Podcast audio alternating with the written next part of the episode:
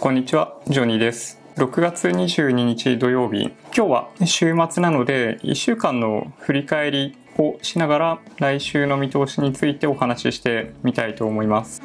今日はあんまり目立ったニュースがなかったので特にニュースは触れずにできる限りマーケットと今週起きていたことあとは来週のイベントとかについてお話しして終わりにしていきたいと思います。じゃあ早速なんですけどまずは振り返りで、まあ、いつも毎営業日投資信託を購入させていただいている SBI 証券で、まあ、主に日経平均やトピックスまあ、為替の動向をお伝えさせていただいてますけど今日は週末なので日経平均を見る際にいつもはこの日足のチャートを見てますけど週足のチャートを見ていきたいと思います、まあ、日足のチャートについては昨日金曜日の振り返りで、まあ、お伝えしている通りでまあ、長い陰線みたいな感じでしたけどこの 2, 2年の期間に切り替えると週足で表示することができます。で、これで見ていくと、2018年1月、2018年10月に高値をつけた後、まあ、もう一度その高値にトライすることができずに、まあ、下落のトレンド、長期移動平均線についても下降のトレンドにあるっていうのが週足のチャートで見ているとわかります。1週間の動きを見てみると、下髭も上髭も長く、一応陽線ではあるんですけど、まあ、やや気迷い感の強い週足になっていて、ちょうどこの25週移動平均線の上あたりに今推移してます。これだけ見るとどっちに行くのかよくわかんないようなチャートなんですよね。これを5年間の期間にして見てみると2015年の夏に一旦高値をつけた後2016年の夏ぐらいまで、まあ、1年間近く調整の期間がありましたけどその後先ほどお話しした2018年の高値をつける、まあ、そこの高いところ安いところの間で、まあ、大体8000円ぐらいなんですよね調整の幅でいくと下落は4000円上昇8000円みたいな感じですで今回のケースでいくと大体2万4000円のあたりから調整をしているのでやっぱりターゲットになるのは大体2万円ぐらいだと僕も認識してるんですね。なので、まあ、繰り返しこれまでお話ししていたようにもしかすると2万円のところまで下がるような展開っていうのがもちろんあるかなと僕自身は見てます。これを月足のチャートに切り替えてみると、まあ、今の安倍政権になって以降の上昇トレンドっていうのがこの50ヶ月移動平均線の上で行われているっていうのがだいぶ分かりやすいですよね。で、今回もギリギリのところでこのちょうど2万円付近のところに来ている50ヶ月移動平均線を割ることなく2万1000円を超えている水準で今推移してます。で、こちらはトピックスの週足5年間のチャートになりますけど、日経平均と比べるとパフォーマンスはあまり良くなく2018年の1月が直近では高値になっていてそこからま上値をじりじり切り下げる下値をじりじり更新していく一番底を見つけに行くみたいな展開になっているっていうのが現状ですね。個人的は個人的にはなので昨年末につけた安値を下回るか下回らないかっていうのを確認していってって2番底をしっかり確認するっていう展開が1回あった方が、まあ、その後買いやすいんだけどなって思ったりしますね正直。月足のチャートを見てみると日経平均と比較しては、まあ、いけないんですけどトピックスは50ヶ月移動平均線を下回っていてやはりどこか、まあ、全体としては調整に入っていくんじゃないかと思わせるような動きをしてます。で一方のアメリカなんですけどニューヨークダウは多分まだ史上最高値に到達してないのかな？だったような気がするんですけどもほぼそういう水準にまで来ていて2018年の1月と昨年の10月ぐらいかな？につけていた高値にもう一度トライしているっていうのが現状ですね。まあ、そういう意味でいくとアメリカ株は本当に非常に強い、まあ、やや割高感はかなり強くなってきてますけどアメリカ株に投資している人たちはもうとにかく損してる人がいないっていう状況ですね。今の推移っていうのはあの買いで入っていた場合ですけど。基本的に株は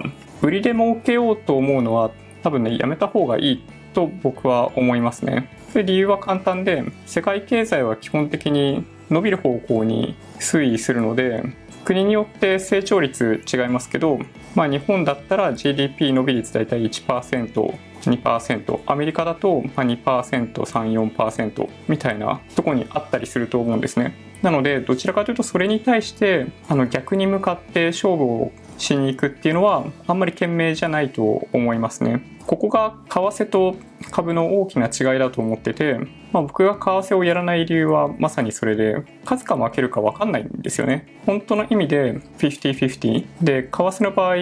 スプレッドがあったりするんでやっぱり長い期間やり続けてもし勝ち負けが、ね、50-50だとしたら徐々に負けていってしまうっていうことが、まあ、確率的には言えるので、まあ、だとするとやっぱり参加しづらいんですよね。でその点がやっぱり株は大きく違くってまあ、今お話ししたように、まあ、どの地域どの範囲で投資するかによって平均の伸び率っていうのは変わってきますけど全世界平均とかで見た時にはまあそうですね4%とかそんぐらい伸びてもおかしくない世界経済全体がマイナスになることっていうのは基本的にほぼないと僕は思っているのでできるだけリスクを減らそうと思っている方はできるだけ広い地域に対して購入をするっていうのが一番間違いない方法だと思います。今見て見ていたアメリカっていう地域に絞り込むと、まあ、ニューヨークダウ過去30年間のチャート見ていただくと分かるんですけど株価10倍とかになってますよね。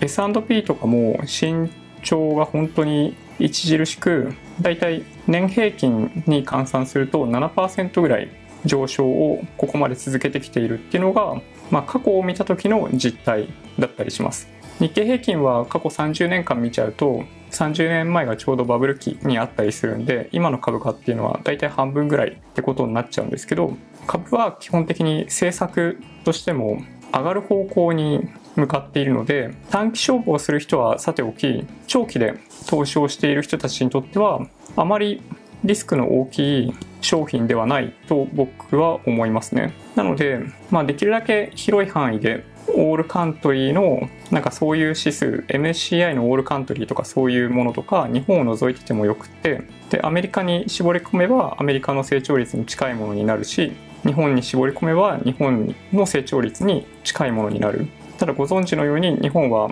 物価上昇してないし成長率も低い状態だったりするんで相対的にやっぱりあまりうまみがないで今の若干話がそれてきてますけど米ドル円の水準っていうのはかなり歴史的円安水準にあるので基本的には円高に触れやすいと思ってるんですね。コメントでもいただいてたんですけど、日本円建て、円建ての資産を持ってる方が良くないかっていうご質問をいただいたことがあるんですけど、為替リスクを避けるっていう意味では確かにそうなんですね。円高になる分、円建ての資産持ってる方が良いとも言えるんですけど、ただ日本の株式の場合円高になった瞬間に株も同時に下がってしまうのであんまり円建てで持っているっていうことのうまみがないんですよねなので、まあ、僕個人としては MSCI の国債っていうその日本を除く先進国アメリカが大体その中の70%を占めるインデックスに連動する投資信託、まあ、もしくはアメリカの500社 S&P500 に連動する投資信託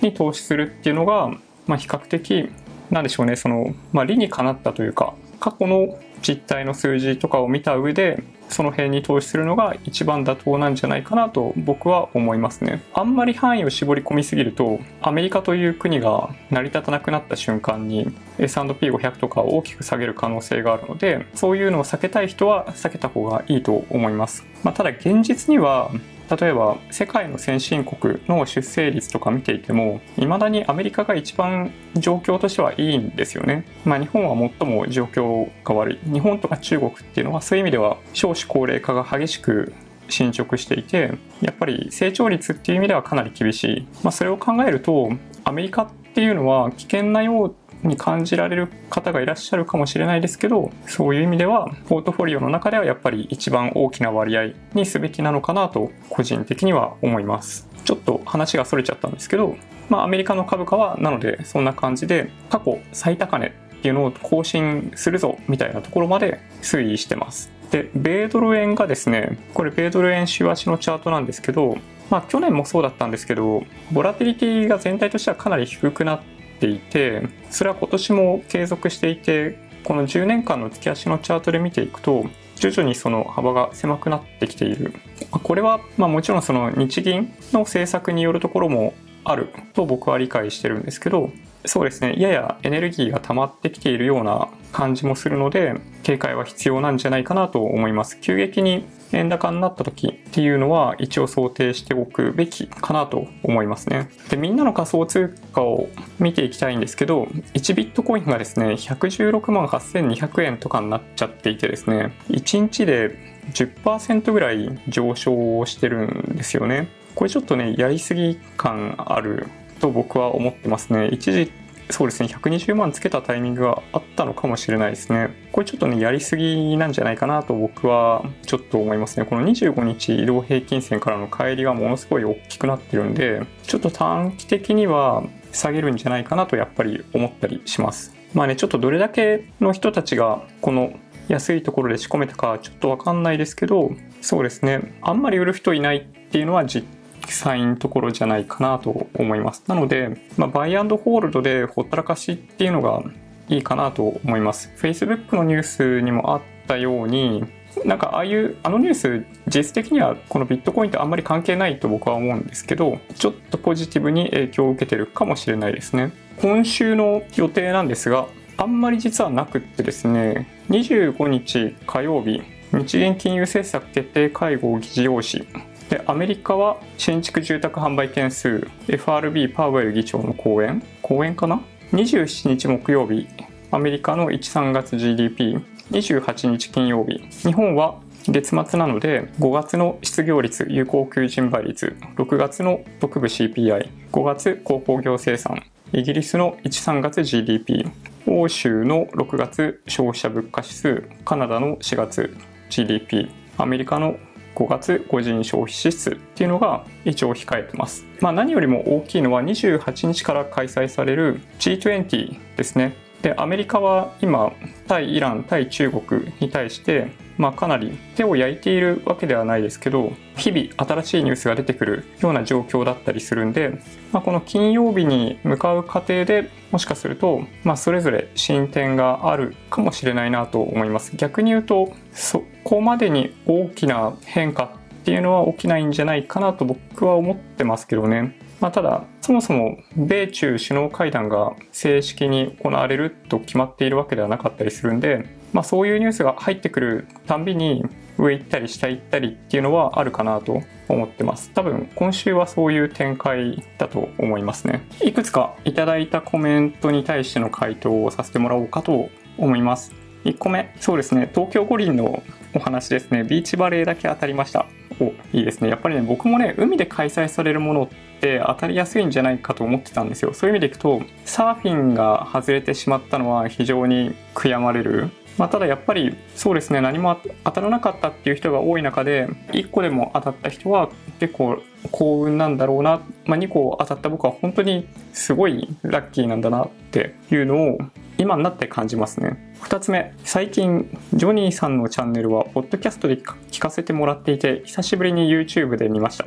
画像付きで見るとより分かりやすくなりますね。ただポッドキャストの方が SNS 見たりググりながら聞けるのと話が頭に入りやすいのでポッドキャストメインで楽しませてもらいますと。これからも有料な情報ニュース株式の情報を期待してます。ありがとうございます。そうですね。結構実は喋っている内容の中であの間違ってちゃったりすることが実はよくあるんですね。間違ったことを喋っていることを修正するときに画面上のテロップで修正をするみたいなこともあったりするのでちょっとそういう意味でいくとポッドキャストは音声だけだけなのでそういうなんかその修正している情報がなかなかインプそうですね。あの認識することが難しかったりするんでちょっとそういう点だけご注意いただければなと思います。ただでもそうですね基本的に、まあ、どんな媒体で見ていただいたり聞いていただいてもいいかなと僕は思ってるんで繰り返しお話ししてますけども、まあ、ポッドキャストの方が実は配信開始早かったりもするのでもしよろしければそっちを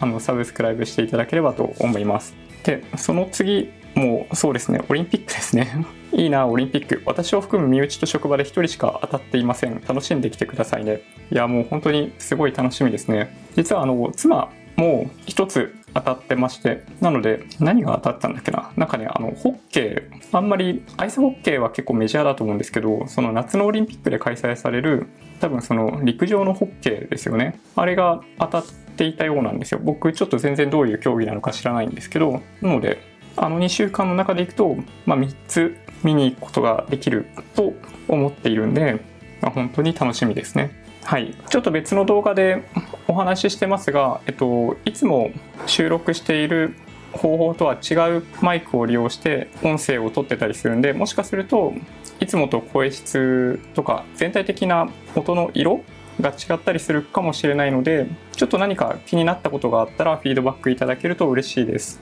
で Twitter、Instagram のアカウントもあるんでもしよろしければフォローお願いします。先ほどお話ししたようにポッドキャストもあるのでもしよろしければサブスクライブをお願いします。もし今日の動画が良かったっていう方は高評価ボタンをお願いします。合わせてチャンネル登録していただけると嬉しいです。それではご視聴ありがとうございました。バイバイ。